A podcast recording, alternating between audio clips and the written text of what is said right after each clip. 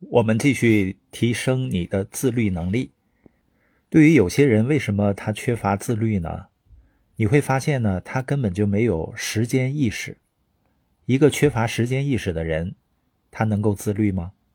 所有有成就的人，他都有时间观念，他们知道如何花费他们拥有的时间，并且知道每一分钟都很宝贵。商业教练丹肯尼迪说过。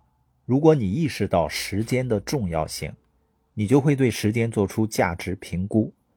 也就是说，我们的时间花在不同的事情上，或者不同的人身上，它对你实现目标的价值是不一样的。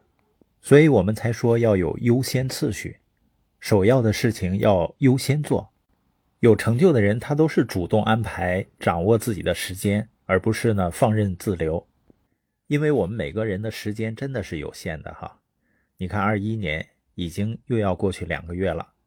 如果你想最大化拥有时间的效益，我们真的要列每日清单，而且呢，要为你做的事情设定期限。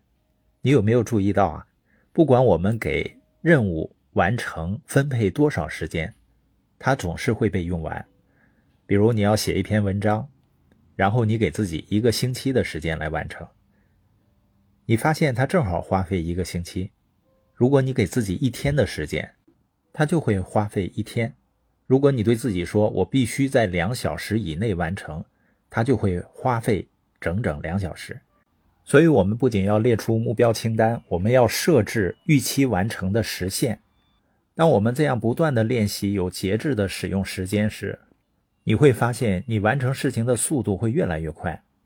你可以仔细想想，我们在生活中所做的很多事情都没有最后期限，结果呢，就是很多事情被推迟，它一天天的待在待办事项的清单上，悬而未决。